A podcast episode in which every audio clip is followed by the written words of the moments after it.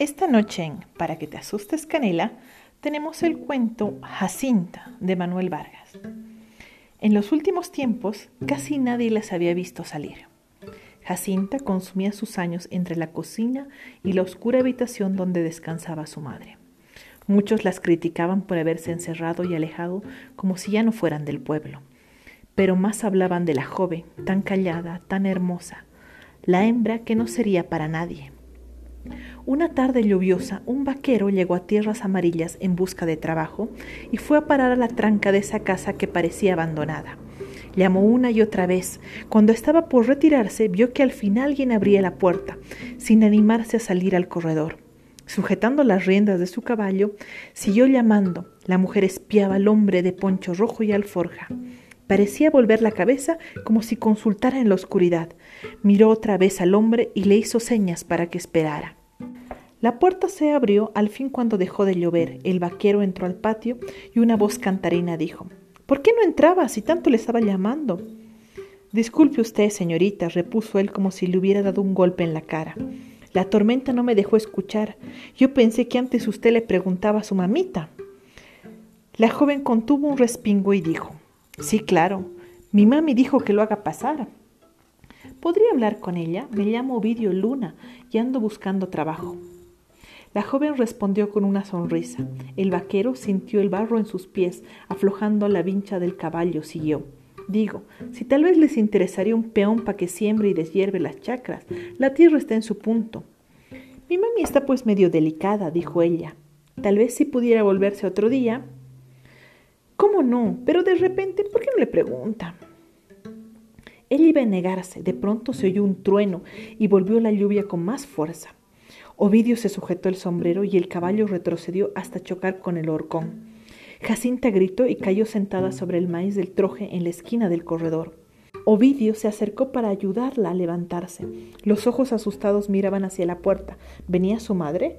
No, la puerta seguía quieta. Allá, allá, dijo al fin la joven, su caballo en las flores. Ahora sí mi mamá se va a enojar. Ovidio salió al patio, tropezó con una piedra y se agarró del palo de la tranca. Agua y sombras grises, tocó un cuerpo peludo y recibió una patada en la rodilla. Al caer al barro tuvo la suerte de apoyar la mano en el extremo de las riendas y condujo al caballo hacia el corredor, en cuyo horcón lo amarró. Se sacó el sombrero y el poncho y los colgó en un listón del techo. Entre tanto, Jacinta había desaparecido. El vaquero se limpió la cara y se sentó en el banco de adobes. A la tormenta siguió el surazo, cuyo viento parecía atacar solamente la rodilla de Ovidio. Se remangó los pantalones y los exprimió como pudo. Se levantó, necesitaba lumbre y el calor de unas brasas. Tendré que llamarlas, tendré que tocar la puerta. ¡Ay, mi rodilla! Ningún sonido venía de la puerta entornada. Volvió a sentarse sobre los adobes, mirando los árboles del callejón y la falda del cerro. En el patio el caballo temblaba, con la montura y los sobrepelos chorreando. Bueno, y es de que aparezcan. Al intentar levantarse sintió una punzada en la rodilla. Caballo bruto. Apoyándose con las manos, fue recorriendo en el asiento hasta la puerta. Ya iba a golpear cuando escuchó a las dos mujeres como si hablaran dentro de su boca. ¿Qué decían? ¿Saldrá la vieja al fin? Ya, ya, la dulce voz de Jacinta cerca de la puerta. Si no parece la vieja, mejor. Escuchó pasos y la vio de pie en el umbral, sonriendo con las manos juntas a la altura de su pecho. Me estoy helando, sonrió Ovidio. ¿Habrá fuego en la cocina? Ella, sin decir nada, se alejó hasta el otro extremo del corredor, apartando unos cueros y correas que no dejaban ver el fogón. Se sentó en la penumbra, renació el humo. El vaquero se acercó agachándose y se sintió algo más tranquilo. ¿Y qué dice su mami? preguntó mirándola. ¿Mi mami? Colocó un tarro con agua sobre el fuego. No, no dice nada. Bueno, no importa, mañana sigo el viaje. Jacinta pareció haber reprimido una palabra. Siguió atizando el fuego. Alistó viravira y azúcar en un jarro y esperó que hirviera el agua. Entonces llenó el jarro y se lo llevó a su madre. El dolor de la rodilla era insoportable. Acercó los pies al fuego hasta que los pantalones comenzaron a quemarle. Quiso ver la herida, no había sangre.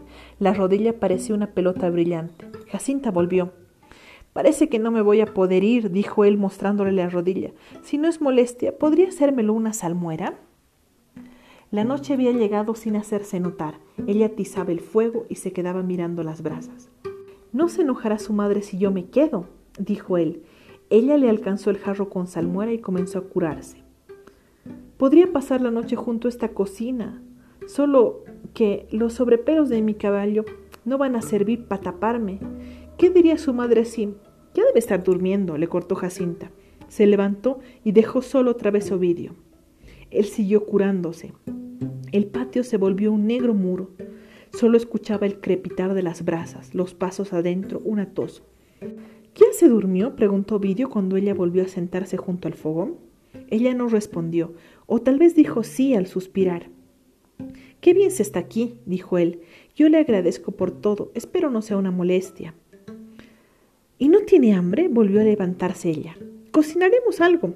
Cuando ya se servían el caldo con papas y fideo, ella dijo, de harto tiempo estoy comiendo un plato así, ¿sabe? Mi mami es medio aburrida, rara vez duerme a estas horas. Tengo que pasarme las noches cuidándola. De día es peor. Cuando ya me estoy cayendo de sueño, ella me llama por cualquier soncera y camino y hago las cosas entre sueños, nunca descanso. Pero ella está siempre enferma. ¿Enferma? Ella está pero grave. Se puso a sorber ruidosamente del plato sentado sobre sus rodillas. ¿Qué habrá querido decir? pensó Vidio, que su madre está loca, o será una opa. Pobre Jacinta, y comenzó a quererla. Le aumentaré, dijo ella. Él le alcanzó el plato vacío. Hace artillos años tuvo una enfermedad, dijo. Desde entonces me tiene. Si ella pudiera, hasta me amarraría con cadenas. Dio un largo suspiro y se acabó la tranquilidad. ¿Y su papá? Ni lo conocí. Dice que era comerciante, arriero, hacía largos viajes. Yo también tenía dos hermanos, murieron ahogados al querer cruzar el río Grande. Entonces mi papá se fue a la guerra y no volvió. Y su mami se quedó solita con usted. Así es, pero desde su enfermedad ya no hay descanso para mí. Quiere que esté todo el tiempo a su lado. Ovidio notó que lloraba y temió hablar o moverse. Los minutos pasaban sin apuro. Se acercó a ella para avivar las brasas. Tal vez ya sería medianoche. Quién sabe si se acercaba el amanecer. Tan rápido se van los momentos felices. Jacinta, dijo poniéndose derecho. ¿Quién iba a pensar que, Jacintita, yo, yo me casara con usted? ¿Casarse? gritó ella, y luego, como si recordara a su madre y temiera despertarla, dijo a media voz, Usted está loco, mi mamá no quiere. Mire el patio. Ya va a ser de día y usted ni siquiera me dejó dormir. La dio el cuerpo cubriéndose con una manta y apoyó la cabeza en la pared. Ovidio hizo que se acomodara entre los adobes y la ceniza. Han de venido a parar, pensó, descubriendo la tenis silueta de las montañas. No era el amanecer, sino la luna en el cielo despejado. Volvió al dulce sueño de Jacinta. A ratos parecía una niña. ¿Qué vida llevaría encerrada con una vieja loca? ¿Cuántas veces le pegaría? ¿Qué costumbres le enseñaría? toda una vida de luto, como encerradas en un cajón, como muertas. Pero esta noche ha llorado delante de mí. Cuando amanezca me enfrentaré a la loca, al enfermo o lo que sea, y miré con su hija. El temblor del cuerpo dormido le sobresaltó. Jacinta siguió agitándose y gimiendo en sueños. ¿Soñará con su madre? ¿La está llamando? ¿Se ha escuchado una voz adentro? ¿La despierto? No, se vuelve a tranquilizar. Que descanse. El caballo comenzó a sacudirse. Había entrado al corredor. Ovidio sintió un escalofrío. Las brasas agonizaban. No valía la pena avivarlas. Se acercaba el día. Jacinta, hija. Ahora sí, esa es la voz de mente. ¿Cómo está mi rodilla? Se levantó despacio. Podía estirar ambas piernas. Jacinta se agitaba, despertó, sentándose de inmediato. Creo que la llaman. Ovidio se inclinó hacia ella. Si quiere, vamos juntas. Sin responder se levantó y fue hacia la puerta sacudiéndose el luto sucio de ceniza. Los objetos del patio se coloreaban, el tiempo prometía un día de sol. Con energía, casi ya sin renquear, Ovidio se acercó a la puerta y entró ese ambiente donde aún no había llegado el día. Sintió un olor a comida descompuesta. No podía distinguir nada con la vista. Al escuchar una respiración agitada, se animó a decir, Señora, buenos días. Le respondieron con monosílabos, luego una leve risa seca y al final, como si la voz resonara en su cabeza, escuchó ¿Qué quiere? Yo he venido ayer, señora, a proponerle un trato. Sintió a su lado la presencia de Jacinta, se sentó junto a ella y siguió hablando a la oscuridad. Anoche hemos conversado con su hija. ¿Y quién es usted? Me llamo Ovidio Luna, vaquero de Sal si puedes. Últimamente andé por estos lados de Mataral y estaba de vuelta a mis pagos. El cuerpo del lado se contraía y temblaba, distinguió el rostro, volvió la vista a la esquina donde se suponía estaba la cama. Pudo apreciar una forma alargada, como si la enferma estuviera recostada en un cajón. A duras penas se acercaba a la claridad. No estaba loca, sino enferma y postrada. Quién sabe si a punto de morir. Señora, yo quiero casarme con su hija. Jacinta saltó hacia la puerta, abriéndola de par en par. No, no, dijo acesando. Los gritos parecían golpear el débil entendimiento de Ovidio. Volvió la vista al rincón y los ojos se le nublaron al tiempo que, desde el cuero cabelludo, bañándole la frente y las sienes, bajó un frío de piedra hasta cubrir todo su cuerpo.